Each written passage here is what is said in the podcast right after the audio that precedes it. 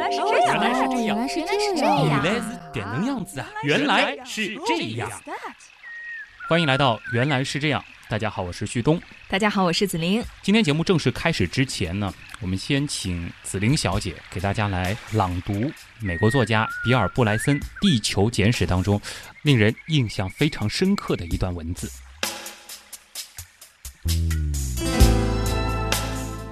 请你想象一下，把地球的四十五亿多年的历史压缩成普通的一天，那么生命的起始很早。出现第一批最简单的单细胞生物，大约是在上午四点，但在此后的十六个小时里没有取得多大进展。直到晚上差不多八点三十分，这一天已经过去六分之五的时候，地球才向宇宙拿出点成绩，但也不过是一层静不下来的微生物。然后，终于出现了一批海生植物。二十分钟以后，又出现了第一批水母以及原始的腔肠动物、环节动物、节肢动物。晚上九点零四分，三叶虫登场了。快到十点钟的时候，植物开始出现在大地上。过不了多久，在这一天还剩下不足两个小时的时候，第一批陆生动物接着出现了。由于十分钟左右的好天气，到了十点二十四分，地球上已经覆盖着石炭纪的大森林，它们的残留物变成了我们的煤。第一批有益的昆虫亮了相。晚上十一点刚过，恐龙迈着缓慢的脚步登上了舞台，支配世界达三刻钟左右。午夜前二十分钟，它们消失了，哺乳动物的时代开始了。人类在午夜前一分十七秒出现，按照这个比例，我们全部有历史的记录不过几秒钟长。一个人的一生仅仅是刹那功夫。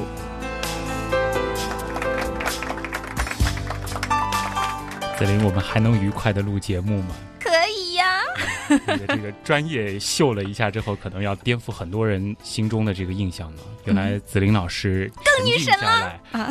沉静下来，配配纪录片也是非常好的、啊。就是你的意思，就是说我有一点分裂的意思是吧？嗯，总之是把我惊艳到了，就我没想到能读的那么精彩、啊。哎呀，没事儿，大家有没有跟着我的这段文字，就是脑中浮现出那种画面啊？就是像我们看那种《动物世界》呀什么的那种感觉。嗯、我觉得，哎呦，让我真的一下觉得，如果说把那么长的时间一压缩啊。嗯啊，原来演变就是这么简单，然后就是这么快速，感觉刷刷刷一幕一幕非常的快。嗯、其实这段文字，我相信有的朋友可能在很多地方也听到过，而且只要是听到过的朋友，都会建立一个很神奇的世界观吧，嗯、就会觉得我们生活的这个地球在之前其实发生过那么多有意思的事情。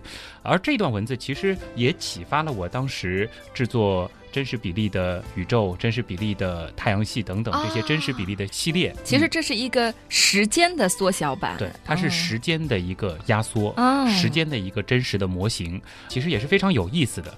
但是我们今天呢，其实并不是要和大家来说真实比例的时间，而是要来说我们刚才听到的那段文字其中的那三个多小时的时间，嗯、也就是如果。地球是一天的话，我们要讨论的就是地球这一天当中最后的三个多小时。如果说推广到地质时期，那就是距今五点七亿年的古生代寒武纪。在寒武纪之前呢，生命的发展是处在一种非常非常缓慢的状态。虽然说生命在几十亿年前就已经形成了，但是一直到寒武纪中间如此漫长的时间里，生命的样态其实并没有经历太多的变化。但是从寒武纪开始，生命的形态和样貌忽然的变得丰富了起来。但是从寒武纪开始，却始终又有另外一个恐怖的阴影伴随着生命的发展，那就是大灭绝。今天要和大家分享的就是地球生命演化史上的。浩劫与重生，浩劫与重生，浩劫与重生，重生。嗯，寒武纪哦，这个名字我第一次听就觉得，哟，好高冷啊！嗯，是不是那个时候特别的冷，然后动物们很会打架呀？就寒，然后加上哎、武，啊、对。其实和大家比较熟悉的《侏罗纪》《白垩纪》一样啊。寒武纪呢，它是一个地质年代，不过呢，时间上是要比恐龙时代早很多。呃，恐龙呢是生活在中生代，而寒武纪呢是古生代的第一个纪。嗯啊、一个古一个中，就听得出来时间的这个远了啊。寒武呢，它其实是源自于英国威尔士的古拉丁文，日文的音译，哦，音译中国结果沿用了啊。那么，一九三六年，塞德维克在英国西部的威尔士一带进行研究，因为在罗马人统治的时代，北威尔士山它曾经是叫做寒武山，因此呢，塞德维克就把他所研究的这个地质时期称作了寒武纪。嗯，所以这名字是没有什么关系的哈，对对吧？呃，我们为什么今天要从寒武纪说起呢？寒武纪这个时期呢，其实并没有发生生物浩劫，相反，它却发生了现在看来依然是十分不可思议的事情，也是被称为古生物学和地质学史上的一大悬案，那就是寒武纪的生命大爆发。哦，在这个时期，生命好像是忽然之间爆发出来了。其实从达尔文开始，就一直困扰着进化论等学术界，就是这个寒武纪的生命大爆发。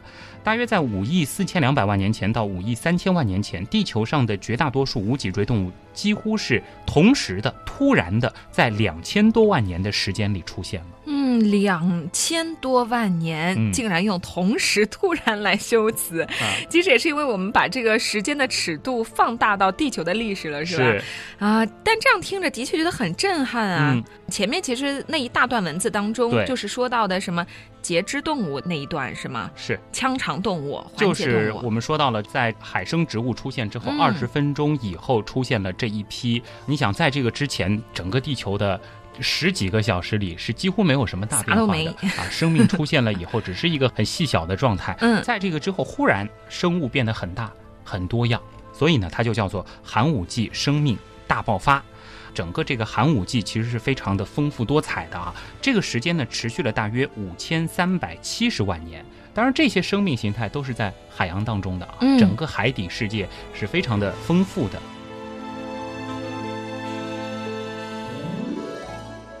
寒武纪之后呢，就到了奥陶纪。奥陶纪嗯，和奥地利陶瓷有关吗？听上去也是会觉得比较像啊。嗯奥地利的奥，然后陶瓷的陶，呃也是一个音译，而且也是音译了之后是日本人先音译，然后我们用了日文的这个音译汉字啊。奥陶一词呢是由英国的地质学家。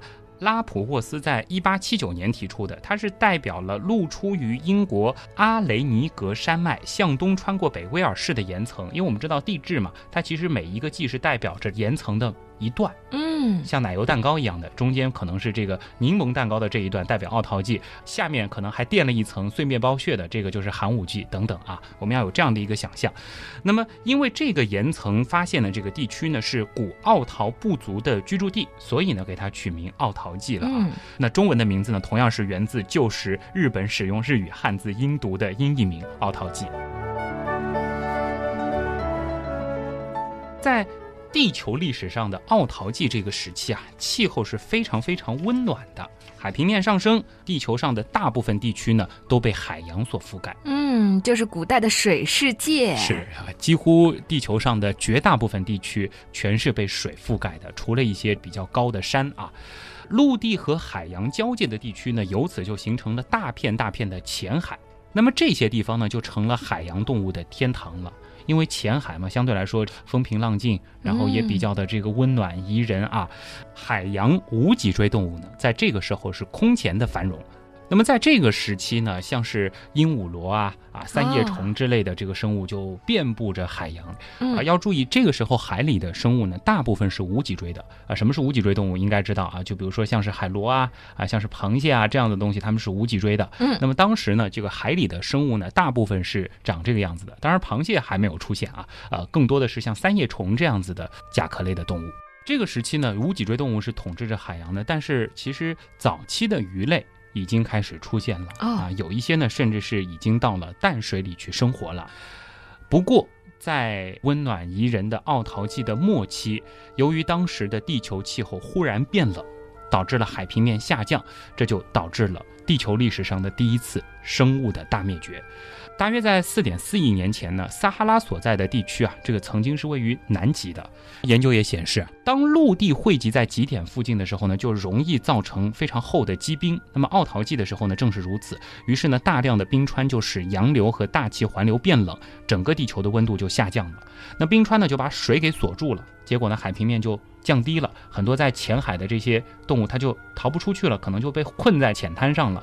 还有一些就直接被冻死了。往复几次，就使得原先非常丰富的沿海生态系统被破坏了，最终就导致了生活在浅海地区的生物失去了赖以生存的家园，走向了灭亡。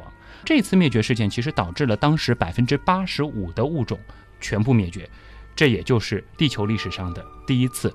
物种大灭绝事件。嗯，这个听起来挺凄惨的，因为你前面说，哎呦，海洋非常的温暖，对，然后大片大片的，然后很多很多的这个生物都出来了，然后你就脑中想象，又像你在潜水一样，就看到这个海洋里面特别的丰富，然后突然之间变冷了，突然之间就是一个很大的浩劫，然后突然之间所有的生物都没有了。当然，这个突然之间其实是经历也 挺长的，好几千万年啊，啊，只是说这样子的一个长期的一个运动呢，就使得。这些生物呢，逐渐逐渐的就灭绝了。嗯。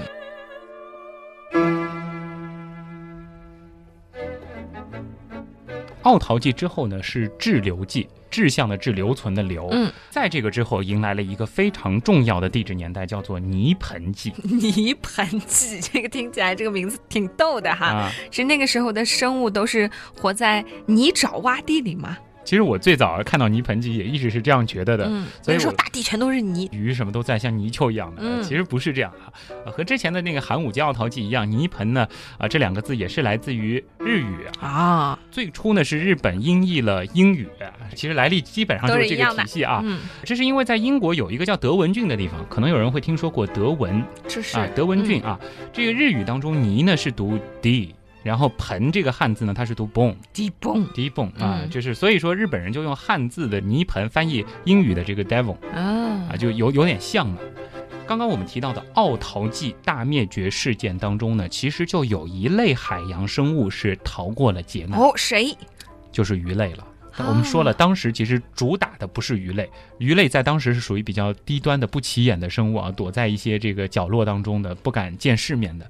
但是那一次大灭绝呢，消灭了当时许多的海洋霸主，这就给鱼的发展留下了空间了。山中无老虎，猴子称霸王嘛，对吧？然后这个鱼呢，和我们一样，其实都是脊椎动物。哎，所以在泥盆纪的时代呢，整个脊椎动物是迎来了飞跃的发展。鱼类呢，在当时是相当的繁盛，各种各样的鱼呢，其实都有出现。所以呢，整个泥盆纪也被称为鱼类的时代。在这个时候呢，还出现了一种长着四条像腿一样的鳍的鱼类。嗯，哎，那个就是两栖类和爬行类的祖先四足类。是指青蛙这样的吗？还是像鱼一样？只是说它有四个小脚脚。哦，雏形其实就已经开始有点像准备上岸了，对不对？啊，对。啊，这些动物其实也就是在这个时期是正准备着向陆地进发了。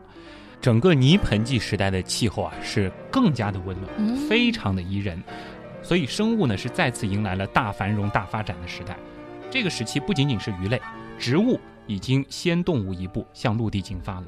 这个时候就有了陆生植物，而且昆虫呢也随之登陆，整个陆地是开始变得生机勃勃。嗯，听完这一段，我有一种去热带度假的感觉。觉得这个陆地上是很多的植物茂盛，然后呃，在海里面有各种各样的鱼，是吧？对。但是我感觉说到现在哈，美好总是短暂的。你快说一说之后又发生了什么呢？估计这些早期登陆的植物们怎么也不会想到，自己竟然引发了第二次物种大灭绝啊！关植物什么事儿呢？很奇怪哎，植物站在那里不动啊，他们都怎么引发？他们就好好的是吧？对啊，我们前面其实也说了，泥盆纪的时候气候是非常温暖的，可以说是阳光明媚、春暖花开啊。其实当时的整个陆地的气候环境对植物是绝对的天堂。你想，植物刚刚上岸。这个时候啊空气当中是弥漫着植物最喜欢的二氧化碳。嗯，光合作用的原理我们就不展开了啊，植物的生长是离不开二氧化碳的。那么由于是最早一批的登陆者，当时陆地上呢没有太多的竞争者，植物们是可以肆意的生长，晒着日光浴，呼吸着新鲜的二氧化碳。哦，好惬意的草声啊，树声啊，你也别羡慕的太早啊，嗯，就是因为植物的过度生长，结果呢把空气当中过多的二氧化碳都给吸收光了，哦，结果呢却带来了全球大降温。有道理，二氧化碳是一种温室气体，如果说在空气当中的含量过少，它就会带来这样一个结果。如今我们种树去防止全球变暖呢，其实就是一个逆向的方法了。嗯，啊，二氧化碳少了，结果全球变冷了，海平面下降了，和上一次一样，很多的浅海生物就冻死了、渴死了。哎，哎，这个情况跟上一次的情况很像嘛，也是突然这个温度变低了，然后都被冻死了。啊，只是诱因不太一样。嗯这一次的诱因是植物，植物多了嗯啊把二氧化碳给吸光了啊。这是一方面，但是另外一方面呢，其实还是和植物有关啊。嗯大量的植物呢，也改变了土壤的成分。你想，这个植物也是一代一代嘛，会堆肥，对不对？就使得这个土壤啊变得充满了养分。那不挺好吗？这些营养盐被冲刷到海里之后呢，就使得海里的藻类大量的生长。哦，对藻类来说是挺好的，嗯，但是结果这些藻类啊，它就吸收了水里的大量的氧气，跟鱼们抢氧气了。对，就使得超过半数的海洋生物在这种缺氧的环境当中窒息而死了。哎呀，距今大约是三点六五亿年前的晚泥盆纪呢，就发生了第二次物种大灭绝，这也被称为晚泥盆纪大灭绝。它是呈现了两个高峰，中间呢是间隔了大约一百万年。这一次呢，其实最大的受害者它主要是海洋生物，嗯，大约有百分之八十二的海洋物种灭绝了。但是你反过来，因为陆地上的这个植物嘛，该干嘛还干嘛，嗯，由此呢，也是引出了接下来那一季石炭纪。其实我们在前面的那篇文章当中也提到，石炭纪植物是迎来了一个大发展，这也是现在煤之类的这个能源的一个主要的来源时期了啊嗯。你看，这个就是发展的速度太快了。嗯，如果让我现在穿越回去那个时代的话，我就给植物们啊、树们呀、草地们啊都上一上课。你们知道什么叫可持续发展吗？如果说植物懂得可持续发展，说不定就不会一不小心错杀了这么多海洋生物啊 啊！因为大部分的鱼的确当时就没有了不嘛。见了。凡事儿有利有弊嘛，嗯一个物种倒下了啊，更多的物种又站起来了啊。哦，它的确是给很多其他的物种留下了生存空间。我们刚才说了，水里的氧含量下降了，结果呢憋死了很多海洋生物。但是在陆地上呢，因为植物的光合作用，反而是产生了大量的氧气，哎，水里没氧了，陆地上氧多了。于是呢，在世界上的某个角落，那些我们前面提到的四足类的鱼啊，嗯，长着四条像脚一样的鳍的，可以用肺呼吸的，偶尔或者说已经可以在陆地上生活的四足鱼呢，它就勉强的熬过了这一劫有道理。它就从海里面爬到了陆地上，爬到树旁边。啊。在这之后的一亿多年的时间里呢，这些生物最终就进化成了两栖动物和爬行动物。那么这段时期呢是石炭纪和二叠纪。总的来说呢，植物继续疯长着，一切呢都非常的平静。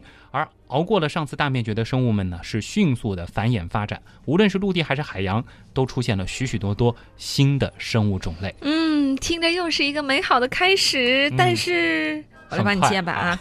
天下没有不散的宴席，在平静的背后，生物们并不知道，更大的灾难在等着他们。愉快地生活在二叠纪的动植物们，万万也没有想到，就在二叠纪的末期，发生了有史以来最严重的大灭绝事件哎。呦，听起来很厉害我。们都知道恐龙灭绝非常的著名，嗯，但是恐龙灭绝相较于这一次灭绝而言，真的是小巫见大巫了。怎么说？因为这一次，据估计，当时地球上百分之九十六的物种灭绝了。其中大约百分之九十五的海洋生物和百分之七十五的陆地脊椎动物全部灭绝。基本都没了。曾经遍布海洋的三叶虫呢，也是在这一次灭绝事件当中彻底消失的。不过呢，这一次大灭绝的原因和上两次是有很大不同。嗯，原因是什么？原因呢有很多方面，包括了气候突变、沙漠范围扩大、火山爆发等一系列的原因造成的。科学家认为呢，在二叠纪曾经是发生了海平面下降和大陆漂移，当时呢，所有的大陆是逐渐聚集，形成了一个联合的古大陆，所有的大陆基本上是堆到了一块，这就使得富饶的海岸线急剧的减少。整个大陆架也缩小了，生态系统呢是受到了严重的破坏，而更严重的是，当浅层的大陆架暴露出来之后啊，原先埋藏在海底的那些有机质被氧化，这个过程呢是消耗了空气中的氧气，释放了二氧化碳，大气中的氧含量呢有可能减少了，这对生活在陆地上的动物是非常不利的。嗯，然后气温升高，海平面上升，又使得许多陆地生物遭到了灭顶之灾，海洋里呢也同样成了缺氧地带。在当时的那段历史时期啊，由于不同的板块之间是不断的在挤压碰撞，这个地球上几乎无时无刻都会有火山喷发，其中还爆发过非常大的毁灭性的火山爆发事件。这些数以亿吨的火山气体呢，也破坏了当时的臭氧层，全球的海洋平均温度竟然达到了四十度，这是一个什么概念？比洗澡水还要热。嗯，与此同时呢，全球范围会下酸雨，这也毁掉了陆地生物生存的家园。想象一下这种场景，真的是一种末日景象啊！啊，另外呢，二叠纪的陆块碰撞接壤，最终是形成了一个超级大陆嘛，那就是泛古大陆。来自海上的雨水和雾气呢，就再也无法啊深入到内陆地区了，内陆地区就变得非常的干燥，最终呢就形成了一个非常非常广袤的沙漠。那些无法适应干旱环境的动物呢，也随之灭绝。综合那么多的因素。其实每一种因素都导致了一些物种灭绝嘛，就形成了有史以来规模最大的一次生物大灭绝。这次大灭绝使得占领海洋近三亿年的主要生物从此衰败并消失，让位于了新生的种类，而生态系统呢也是由此获得了一次最彻底的更新。有利有弊，弊的说完了，利又来了。这样一次灭绝，给恐龙这样的爬行动物，它的进化铺平了道路。那么科学界也普遍认为，这次大灭绝是地球历史从古生代向中生代转折的一个里程碑，整个地球的生命轨迹从此发生了改变。嗯，就是你看，其实地球一直在变化，世界的环境一直在变化，但是总有适合这个气候环境的生物会出现在这个世界上，又有不适应的生物会灭绝。是啊，就是一直在变化当中。但是我想说的是，终于恐龙时代就要来了。很多朋友都喜欢恐龙啊，嗯，也是希望我们讲讲恐龙。恐龙可能我们以后会专门分门别类的来讲。好，我们今天呢来讲讲恐龙的时代啊。二叠纪大灭绝之后，地球上的生物呢是有了五千万年的喘息机会。这一时期呢就是三叠纪了。三叠纪的地球啊和我们现今的地球是截然不同的，因为当时只有一块大陆。我们刚才说了，二叠纪其实是大陆全都合并到一起了，在拼啊拼拼的过程当中，导致很多生物都死亡了。嗯。拼完了之后，这个不就是三叠纪了吗？那么三叠纪的这块大陆呢，叫做泛古大陆啊，泛古陆也有一个说法是盘古大陆啊。嗯。那么泛古陆之外的地表上呢，是一片一望无际的超级大海洋。这个海洋是横跨了两万多公里，面积呢和今天所有的海洋的总面积加起来差不多。这是一片海洋，而且呢，由于当时地球上只有一个大陆，因此当时的海岸线要比今天短很多。这也就造就了新的一批适合这样环境生长的陆地和海洋生物。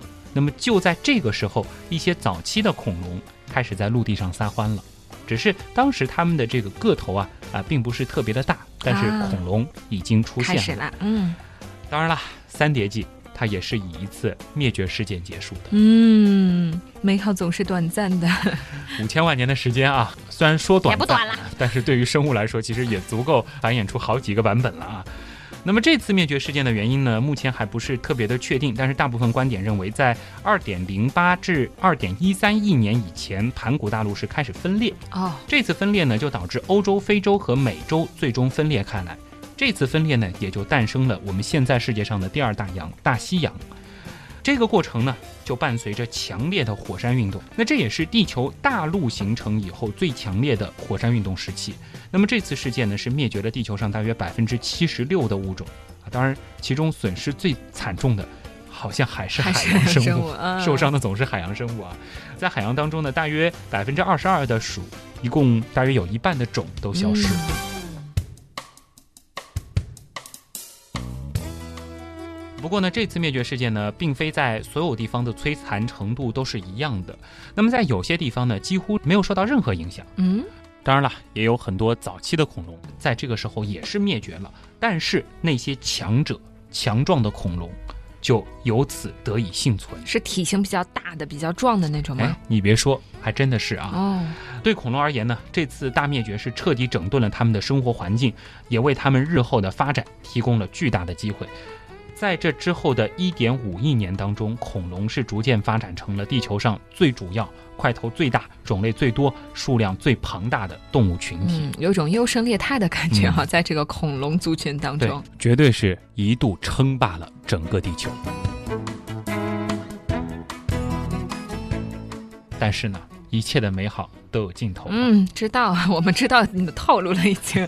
不过相比前几次恐龙大灭绝，其实很多朋友还是比较熟悉的。是，尤其是现在基本上会公认一个版本嘛，就是被小行星撞击所致啊。那么大约在距今六千五百万年前的白垩纪末期呢，是发生了地球史上的第五次生物大灭绝事件。据说呢，是一块大约有一个小城镇那么大小的小行星，非常大的一个小行星，撞击在了现在是在墨西哥的尤卡坦半岛，在这个半岛的东北角，呃，现在的这个位置呢，应该是它的这个海岸线的这个附近，形成了一个非常巨大的陨石坑。具体的这个怎么导致恐龙灭亡的，其实大家已经看了很多的资料片了啊，什么冲击波啊、地震啊、海啸啊，掀起的这个烟尘遮蔽了阳光，然后呢，植物没办法进行光合作用，食草的恐龙呢就在饥寒交迫的情况下饿死了，随之呢，食肉的恐龙呢也都没了食物来源，也死了。那么这一次大灭绝事件呢，是导致了百分之七十五到百分之八十的物种灭绝。这次灭绝呢，其实也是使得恐龙时代彻底终结了。这样的灭绝其实同样会带来一些机会嘛，对，每一次机会。就留给了哺乳动物，嗯我们人类的祖先，因为当时哺乳动物呢。普遍的这个体型是非常的小，他们可能会找到一些啊、比较理想的避难场所。同时呢，因为体型小嘛，所以说对于热量的需求啊、也就没有恐龙来的那么大。所以说，只要找到一丁点食物就能够活下去啊，可以说是苟延残喘，度过了最近的这一次浩劫。这些哺乳动物的祖先就渐渐的演化成了我们现在非常熟悉的马啊、老虎啊啊，还包括我们人类自己。那前面我们其实已经说到了五次大灭绝哈，嗯，每一次大灭绝大概你看都是五六千万年，哎它就会迎来一次灾难，然后又有一次新生代出现嗯，啊，然后有一些新的这些生物出现对，啊。那这一次呢？你想说这一次，你是说就是上一次是这个恐龙灭绝，在这个之后，好像我们现在又踩在了一个这样的时间节点上。嗯，真的是这样吗？的确，其实现在有很多的观点都在说，从人类开始发展出文明，就伴随着很多地球上的其他的生物进入了一个灭绝的高峰期。那我们来看一组数据啊，嗯，科学家估计啊，如果说没有人类的干扰，在过去的两亿年当中，平均大约每一百年有九十种脊椎动物会灭绝，平均每二十七年呢有一个高等植物会灭绝。人类的干扰使得鸟类和哺乳类的灭绝速度是提高了一百到一千倍。一六零零年以来，有记录的高等动物和植物已经灭绝了七百二十四种，而绝大多数的物种在人类不知道以前就已经灭绝了。嗯，过去的四百年当中呢，全世界是共灭绝了哺乳动物五十八种，那大约是每七年灭绝一个种。这个速度啊，较正常的化石记录是高出了七到七十倍，呃其实完全是达到了这种大灭绝时期的一个灭绝的效率了啊。那么在二十世纪的一百年当中，全世界是共灭绝了哺乳动物二十三种，大约每四年就有一个种灭绝，这个速度较化石记录要高了十三到一百三十五倍。它们其实是正在经历着类似于我们前面所说到的那几次由于种种因素造成的物种大灭绝。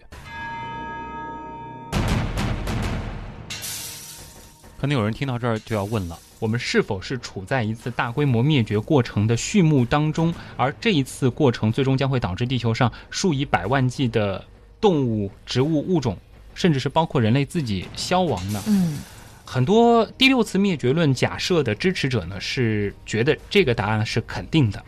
其实我们回过头来去看我们前面说的那五次，大家就会知道，对于整个生物来说，大灭绝并不可怕，因为每一次灭绝之后，总有一些新的生物生物，那些并不起眼的生物，他们找到了机会，他们重新让这个地球重新变得生机勃勃。但是像现在人类是处于食物链顶端的，恐龙大灭绝处于食物链顶端的恐龙灭绝了。如果说人类真的主导了这一次的大灭绝的话，那最后的这个结局也是最后的结局，赢家一定不是我们，嗯赢家有可能是谁呢？是那些小老鼠，还是躲在我们厨房里的蟑螂？谁都不知道。